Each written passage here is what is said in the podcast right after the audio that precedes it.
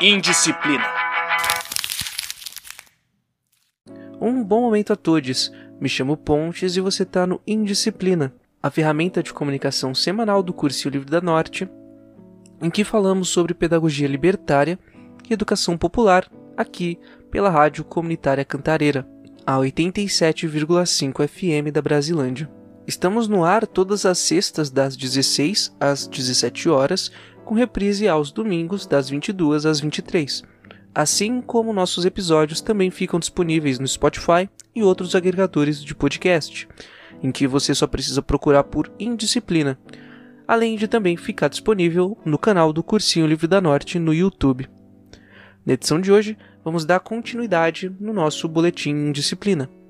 Se essa é a sua primeira vez aqui no programa, vale ressaltar que, uma vez por mês, montamos um episódio retomando as principais notícias das últimas semanas dentro do cenário da educação brasileira. Ainda estamos procurando um formato ideal. Hoje vamos ter três diferentes blocos. O primeiro, em que apresentaremos os principais acontecimentos na esfera da educação básica. Um segundo, onde focaremos nos acontecimentos dentro da educação superior, e um terceiro, em que vamos falar sobre o Enem 2021 e as últimas polêmicas do INEP. As notícias aqui citadas foram veiculadas entre o dia 23 de abril e o dia 24 de março. Todas elas estão listadas no corpo desse episódio nos agregadores de podcast e na descrição do vídeo no YouTube do Cursinho Livre da Norte. Com isso informado, vamos para o primeiro tópico de hoje. Notícias da educação básica. Como comentamos na edição passada, estamos passando por um processo de agravamento da crise na educação pública brasileira. É sempre bom reforçar que o governo Bolsonaro e a pandemia agravaram essa crise, mas ela não começou de 2018 para cá. Já enfrentamos esses agravamentos dos governos anteriores, como a emenda constitucional número 95 de 2016, que colocou um teto de gastos na área da educação e saúde até o ano de 2036. A soma desses agravantes nos trazem a situação atual em que encontramos nossos alunos. Nesse último mês, alguns levantamentos sobre a situação dessas crianças e adolescentes foram divulgados, o que nos dá uma ideia da crise que enfrentamos. No dia 27 de abril, a Secretaria da Educação de São Paulo divulgou um estudo que avaliou os impactos da pandemia em alunos aqui do estado. Foram analisados cerca de 21 mil estudantes divididos entre os quinto e nonos anos do ensino fundamental e do terceiro do ensino médio. Eles compararam os índices de matemática e língua portuguesa do Sistema de Avaliação da Educação Básica, o SAEB, com os resultados de 2019. Dos três, o mais afetado foi o quinto ano, que teve uma queda na aprendizagem de 19% em matemática e 13% em língua portuguesa. Levando em conta critérios que foram adotados, esse índice seria adequado para o final do terceiro ano do ensino fundamental. Para resolver essa defasagem, seria necessário subir 46 pontos em matemática nesse grupo, que normalmente só consegue avançar 4 pontos em média ao ano, o que levaria 11 anos para recuperar a aprendizagem. O governo também comparou esses dados com o SARESP de 2019, como resultado, viram que o nível de língua portuguesa desse grupo subiu um pouquinho, mas acabou tendo 16 pontos a menos em matemática. Além dessa diminuição no aprendizado geral, também encontramos um aprofundamento entre as desigualdades que já existiam no interior da escola. O GD10, Instituto da Mulher Negra, realizou uma pesquisa que mostrou as meninas negras como grupo de estudantes com menor acesso ao ensino remoto no município de São Paulo.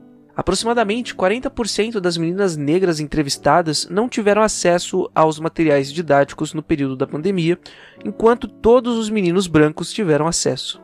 Esse estudo reforça a hipótese de que gênero e etnia influenciam na vida de estudantes durante a pandemia. Os principais motivos para isso seriam a sobrecarga de tarefas domésticas, o trabalho, a vulnerabilidade social, as desigualdades, a baixa autoestima, a violência, o racismo e o sexismo. Outro levantamento foi realizado pelo Unicef, analisando a condição do país como um todo em novembro de 2020.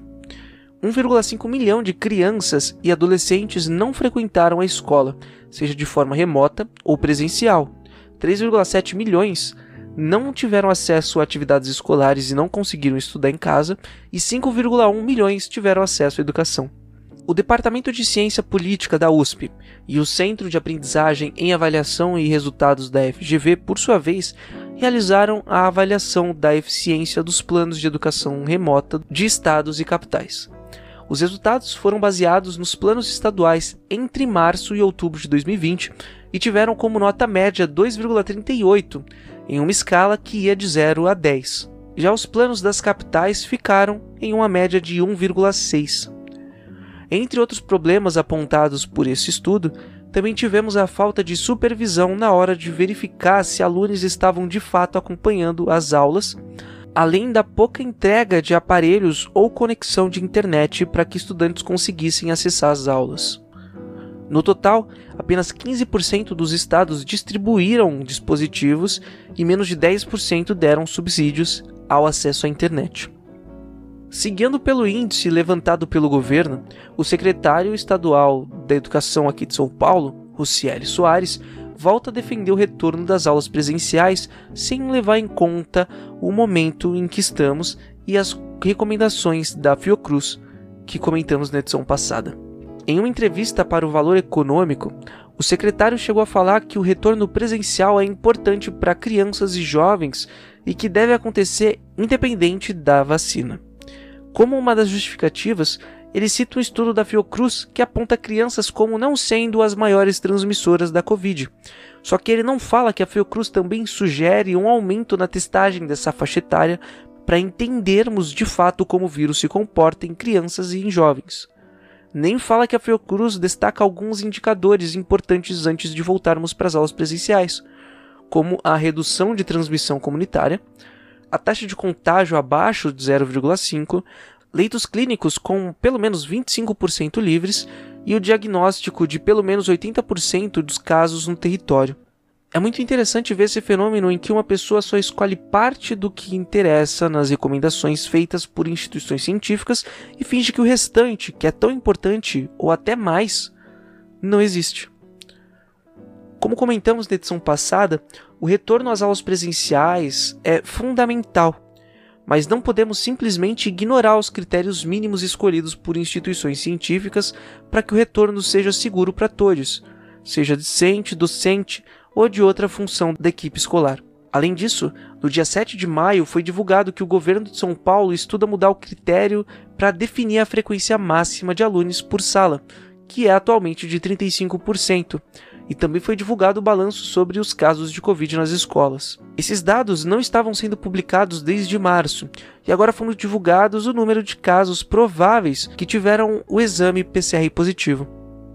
Desde janeiro foram contabilizados 4.916 casos e 39 óbitos, sem diferenciar discentes e docentes. A Folha de São Paulo foi atrás do Wanderson Oliveira, presidente da comissão médica que assessora a Secretaria da Educação do João Dória. E ele afirmou que a incidência da Covid no corpo docente é de 1.229 por 100 mil, sendo assim menor que a da população geral, que é de 3.312 por 100 mil. Mas esses dados não coincidem com os dados apresentados pela nota técnica da rede Escola Pública e Universidade, publicada no dia 13 de abril. O levantamento foi realizado entre fevereiro e março em 229 escolas da rede estadual e apontou a incidência de Covid como 2,92 vezes superior em professores do que na população entre 25 e 59 anos de São Paulo. No primeiro caso, teríamos 2.256 casos por 100 mil habitantes, enquanto no segundo teríamos 773,1 casos por 100 mil habitantes. Além disso, também foi demonstrado que entre 7 de fevereiro e 6 de março, que foi o período de volta às aulas, tivemos um aumento na incidência de Covid-19 entre docentes de 138%, contra um aumento de 81% na população de 25 a 59. E essa nota técnica ressalta que não é hora de voltarmos para as aulas presenciais e aponta falhas metodológicas do boletim epidemiológico de educação do governo como a utilização total de estudantes matriculados e não os que foram à escola no período. Se fizessem assim, teríamos a diminuição de 3,8 milhões de estudantes para 600 mil, o que aumentaria os coeficientes de incidência. Ainda sobre a segurança de docentes, tivemos alguns posicionamentos e confirmações sobre a vacinação desse grupo.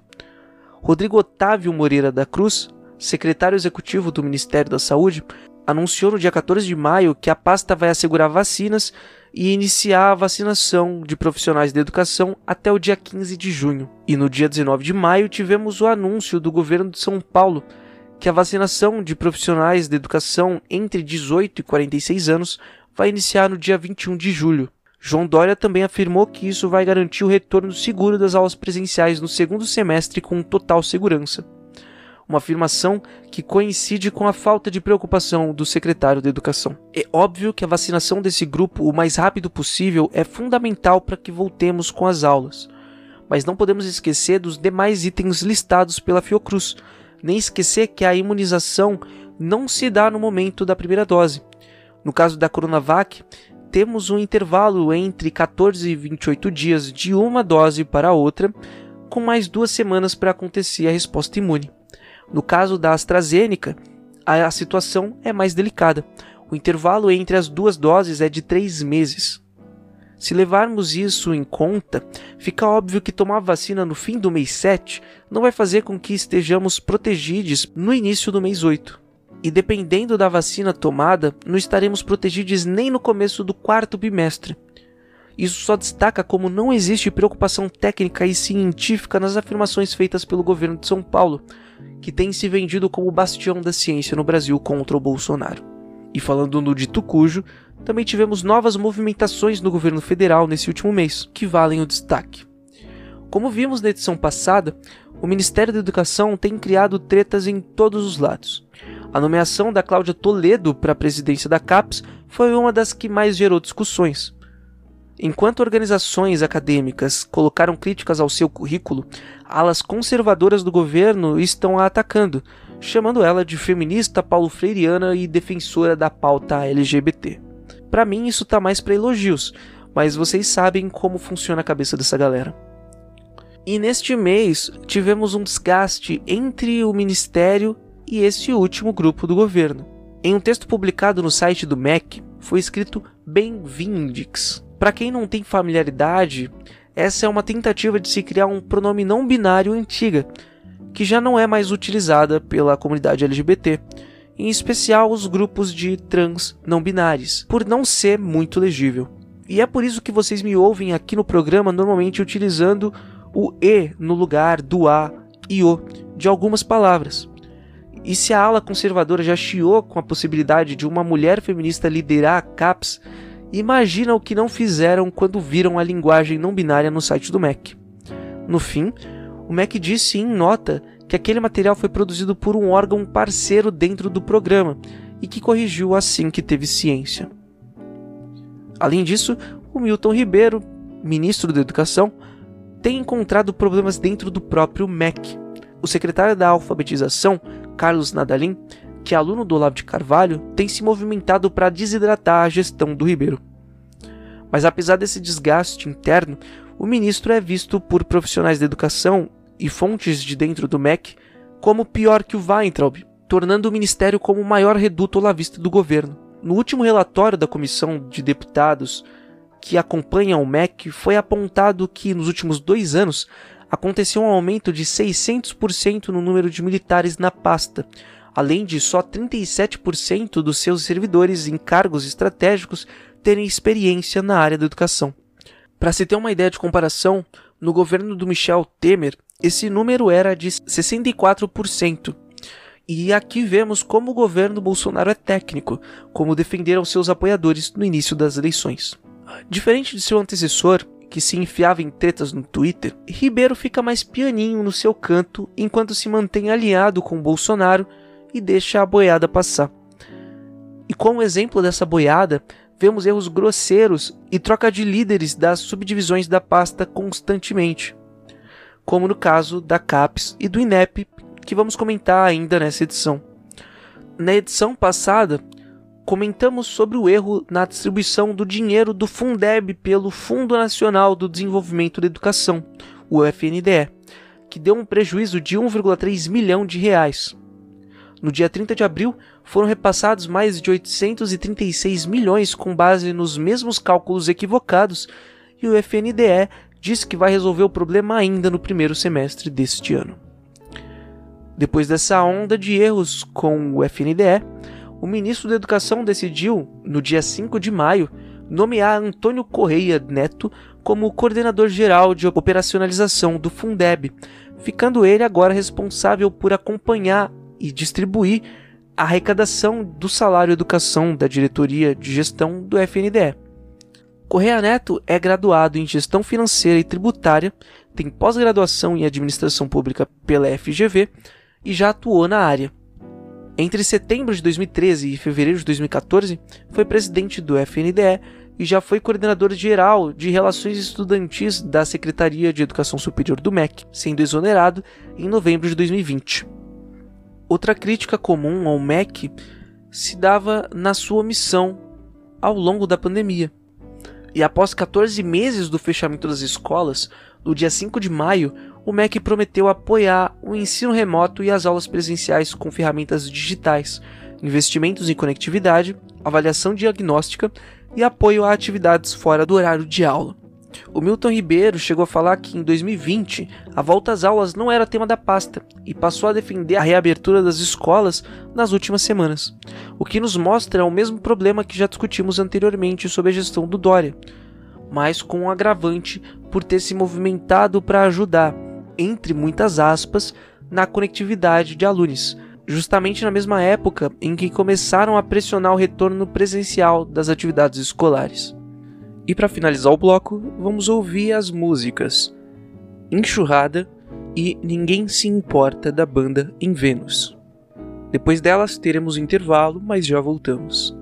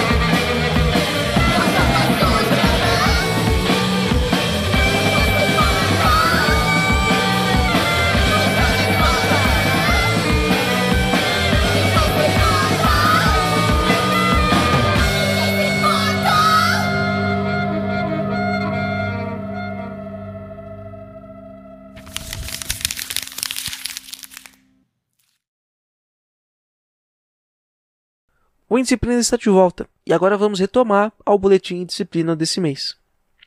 Ciência Brasileira e Universidades Federais em Risco.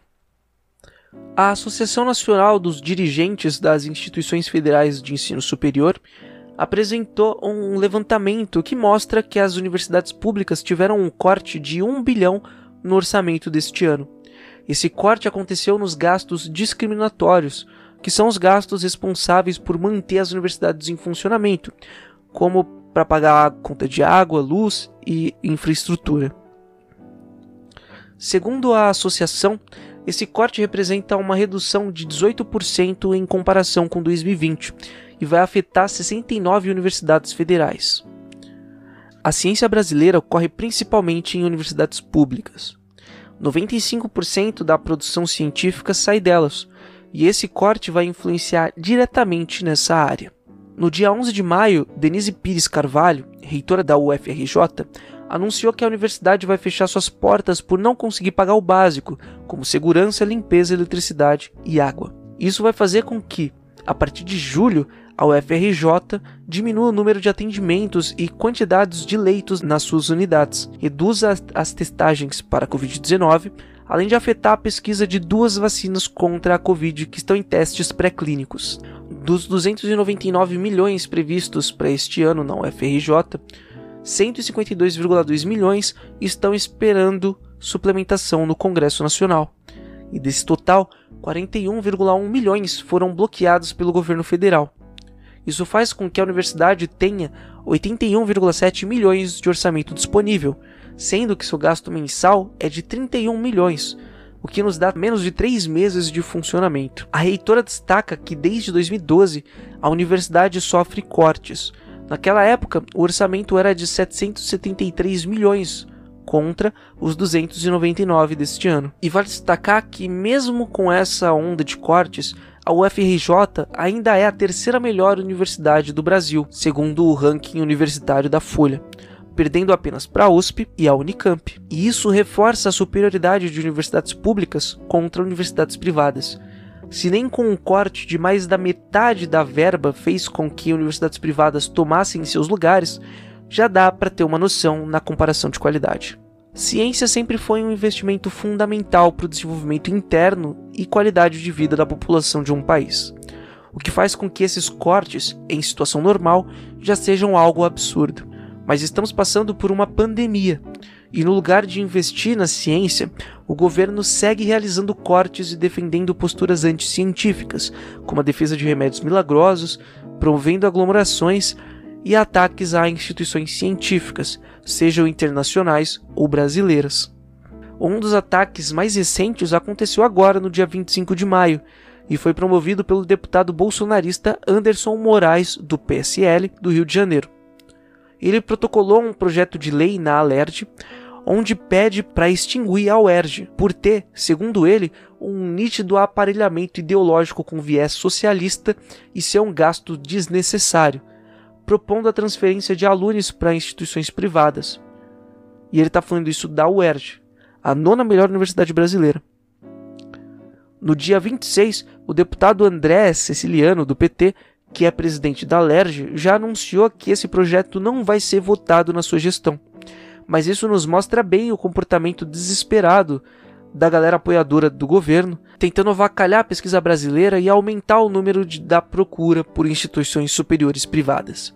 E esse ataque não para nos investimentos diretos à universidade, ele também tem se aprofundado nos investimentos do governo em bolsas de pesquisa. Em 13 de maio, o MEC enviou um documento ao ministro Paulo Guedes, responsável pela pasta da economia, avisando que a verba de 2021 é insuficiente para pagar as bolsas de 92 mil cientistas, incluindo aqui as que pesquisam a Covid e médicos residentes. Documento também pede o desbloqueio de 2,7 bilhões e a suplementação de 2,6 bilhões para não deixar essas áreas na mão. Outro corte relevante se deu com o bloqueio de 5,1 bilhões que foram bloqueados pelo governo no Fundo Nacional do Desenvolvimento Científico e Tecnológico. Se quiser saber com mais detalhes sobre o corte nessa área, pode ouvir a edição passada do nosso boletim, que lá explico melhor. Isso levou representantes de entidades científicas a irem, no dia 21 de maio, em uma audiência pública da Comissão da Ciência e Tecnologia, Comunicação e Informática da Câmara dos Deputados. No fim dessa audiência, Glauber de Queiroz, assessor da Secretaria Especial de Fazenda, anunciou que Paulo Guedes encaminhou à Casa Civil um projeto de crédito de 1,8 bilhão para o fundo. Só que esse anúncio não chegou nem perto de satisfazer cientistas que participaram da audiência. E o Del Moreira, que é presidente da Sociedade Brasileira para o Progresso da Ciência, falou que esses recursos são provavelmente para crédito, sendo algo que deve ser reembolsado. Também afirmou que isso não passa de uma tentativa de atrasar a liberação dos recursos para que não sejam gastos.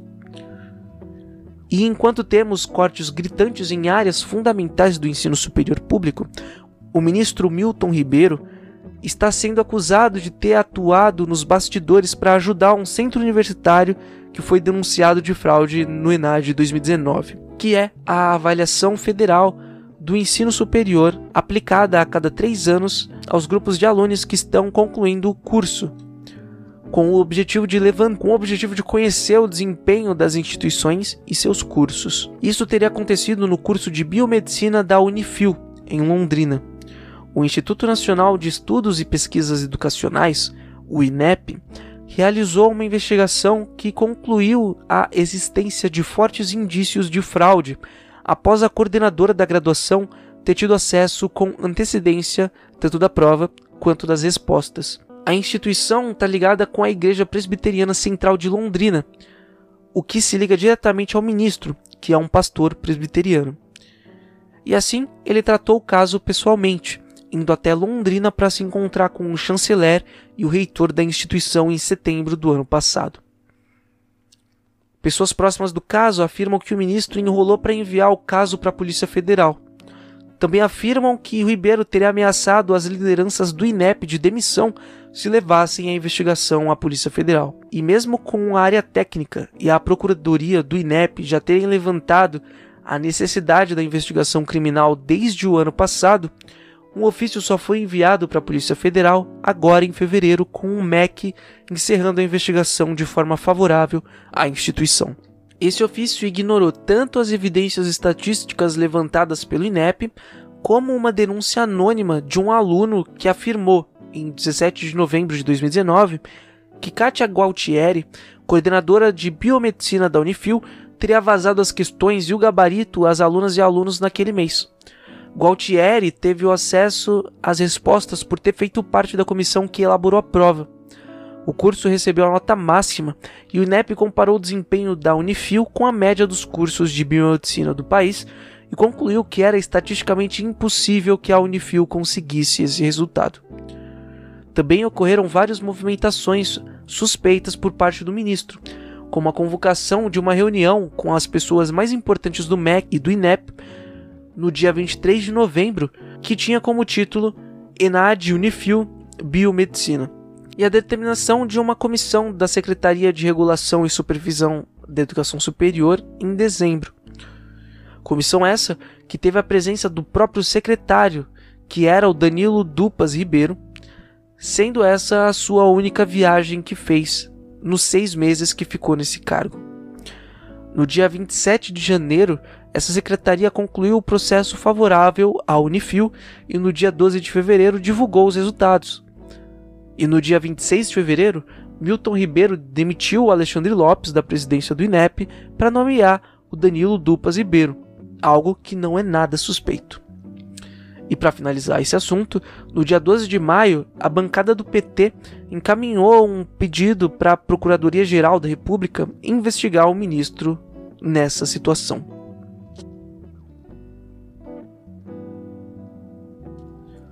INEP e Enem 2021 em perigo.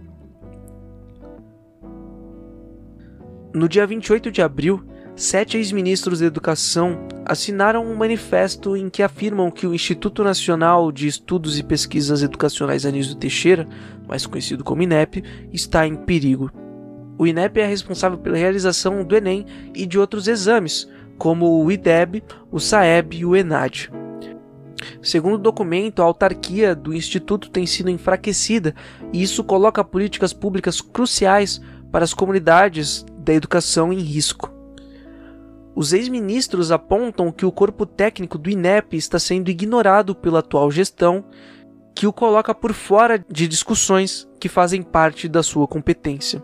Outros pontos levantados foram a não realização do sistema de avaliação da educação básica e o fato de cinco pessoas diferentes já terem comandado o INEP nos últimos dois anos, além da inexistência de critérios técnicos na escolha de diversos cargos de gestão. No mesmo dia da divulgação da carta, Sueli Macedo Silveira, coordenadora geral de avaliação dos cursos de graduação e instituição do ensino superior, foi exonerada, e quatro dos seus cinco subordinados diretos entregaram um pedido de afastamento. Silveira já estava na autarquia do INEP por mais de 10 anos, assumindo seu atual cargo em 2016. Tanto os servidores como a academia respeitavam seu trabalho. Mas o INEP afirma que as mudanças feitas pelo presidente Danilo Dupas são feitas para reestruturar e otimizar a autarquia e melhorar a parte operacional. Quem assume seu lugar é a médica veterinária Helena Cristina Carneiro de Albuquerque. No boletim passado, comentamos sobre a nomeação da Cláudia Mansari de Toledo para a presidência da CAPES e as críticas feitas por instituições científicas sobre seu currículo sem experiência para o cargo. Hoje comentamos mais essa mudança. E como vimos no episódio de hoje, todas elas seguiam na ideia do Milton Ribeiro de se aproximar da visão do presidente da República, que é famoso por ter uma visão estritamente técnica, que desenvolveu ao aprender tudo sobre educação em seu curso de paraquedismo. Outro problema realizado pelo governo Bolsonaro nas últimas semanas se deu na censura de um estudo em uma publicação do INEP que apontava a melhoria de índices educacionais gerados pelo Pacto Nacional pela Alfabetização na Idade Certa, que era bandeira do governo Dilma. O estudo já tinha sido aprovado pela área técnica e por um avaliador externo ao INEP e estava desde o dia 30 de abril liberado para publicação, o que não foi feito. A sua conclusão é de que o pacto melhorou indicadores de aprendizagem e aprovação, especificamente apontando que quando aumentamos 10 pontos percentuais a presença de professores e professoras capacitados pelo programa, temos um aumento na proficiência em português e matemática em pelo menos 23%, além de dar R$ 118,48 de retorno econômico por aluno. Um dos autores, Alexandre André dos Santos, encaminhou um requerimento ao presidente do INEP, detalhando o trâmite que levou até a versão final do trabalho e questionando a decisão de atrasar a publicação. A desculpa do INEP foi que um comitê editorial seria criado para avaliar novamente a publicação, coisa que Santos afirma fugir completamente do manual editorial do INEP. No dia 14 de maio, o Ministério Público Federal protocolou um ofício pedindo esclarecimentos ao governo sobre esse ocorrido em até 10 dias úteis. E agora vamos entrar na maior bagunça do INEP dos últimos dias, que envolve o Exame Nacional do Ensino Médio. No dia 11 de maio, uma portaria foi publicada pelo INEP com suas metas deste ano, que não incluíam a aplicação do Enem 2021. No documento temos apenas sobre o planejamento e a preparação técnica do exame. Questionado pelo G1, o INEP afirmou que a prova seria realizada ainda este ano, sem apresentar datas. Já no dia 13 de maio, a Folha publicou uma matéria afirmando que obteve acesso a documentos que mostram que o INEP já tinha definido desde o dia 3 de maio que as provas seriam feitas nos dias 16 e 23 de janeiro de 2022. No mesmo dia, a assessoria de imprensa do INEP afirmou que o presidente ainda não tinha definido o adiamento. Na mesma matéria da Folha, o INEP afirma ter orçamento garantido para realizar o exame este ano. Mas interlocutores destacaram que não existem definições sobre custos da aplicação em meio à pandemia. Só que aí chegamos no dia 14 de maio, no qual Milton Ribeiro acabou por admitir em um documento que foi enviado ao Paulo Guedes que o MEC não possuía verba suficiente para aplicar a prova para todas as pessoas participantes. O INEP precisaria de 794 milhões de reais para realizar o Enem, mas tem como orçamento total 1,183 bilhão, sendo necessário quase o dobro disso para atender todas as necessidades do Instituto. Ainda no dia 14, Milton Ribeiro afirmou que tudo indica que o Enem vai acontecer em outubro ou novembro deste ano, sendo definida de acordo com o andamento da pandemia. Pessoas familiarizadas com o processo do Enem afirmaram ao G1 que o prazo para organizar e realizar a prova é apertado, beirando ao impossível. Ressaltam também que essa correria pode prejudicar a qualidade e segurança. Assim como aconteceu com os outros casos aqui listados, o Enem, o Enem também não ficou de fora de pedidos de investigação do Ministério Público Federal. 29 parlamentares se reuniram e enviaram ao Ministério Público Federal, no dia 19 de maio, reportagens que destacam os pontos aqui apresentados envolvendo a dificuldade da realização do exame este ano, em especial pelas questões de orçamento e aquelas envolvidas pela pandemia, destacando a falta de compromisso do governo federal na realização do exame.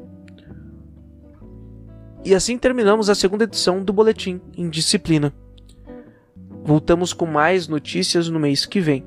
Se você quiser conferir as fontes de estudo que citei, você pode encontrar na descrição desse episódio lá no Anchor, no Spotify ou pelo nosso feed. É só procurar em disciplina nas principais plataformas de podcast que você encontra a gente. Assim como você também vai as encontrar na descrição desse episódio no canal do YouTube do Cursinho Livre da Norte. Qualquer dúvida ou sugestão podem nos enviar um e-mail para cursinholivredanorte.gmail.com. Se cuidem, nos encontramos novamente na sexta-feira que vem, das 16 às 17 horas. E se quiser ouvir esse programa de novo, podem nos procurar na plataforma de podcast. Ou ouvir a reprise, que vai ao ar domingo, das 22 às 23 horas, aqui na Rádio Comunitária Cantareira. E vamos finalizar o episódio de hoje ao som das músicas Ódio e Somos Todos Escravos de um Balde de Lixo, da banda Restos de Nada.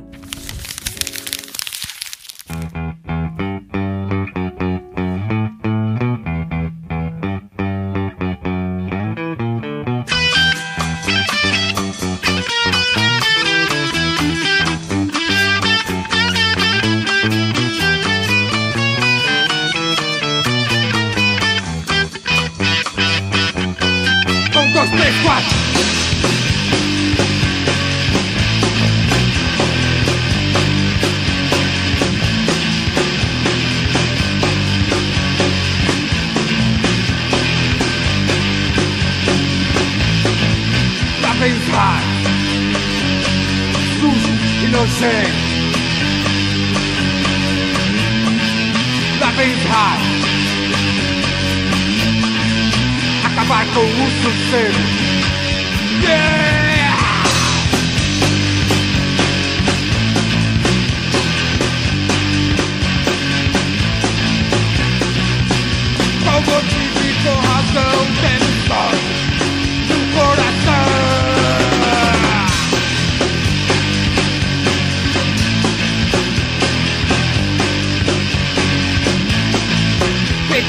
Liberdade, mas não somos atendidos. A falta de verdade. Precisamos ser ouvidos. Yeah!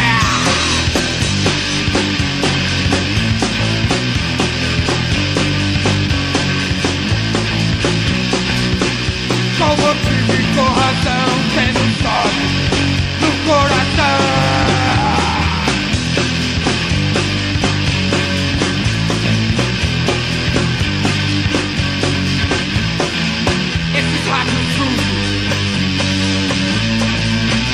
Deixam sem força, mas temos que derrubá-los com martelos e foices.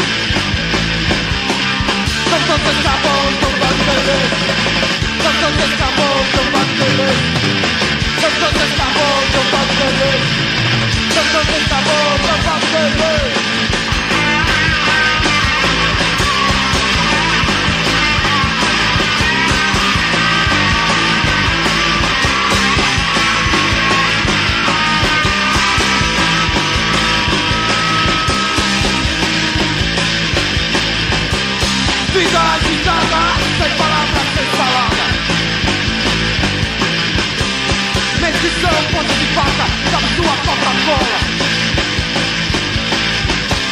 Professor sem estudo, homem cego e bando Papel, moeda, quem fala leva queda. Tantos escravos não vão beber. Tantos escravos não vão beber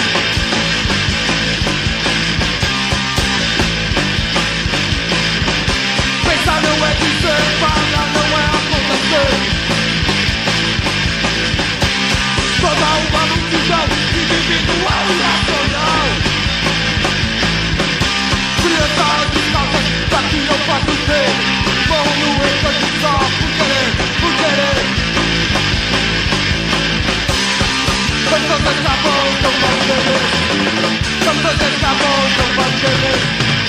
Don't stop the rain. Don't stop the rain. Don't stop the rain.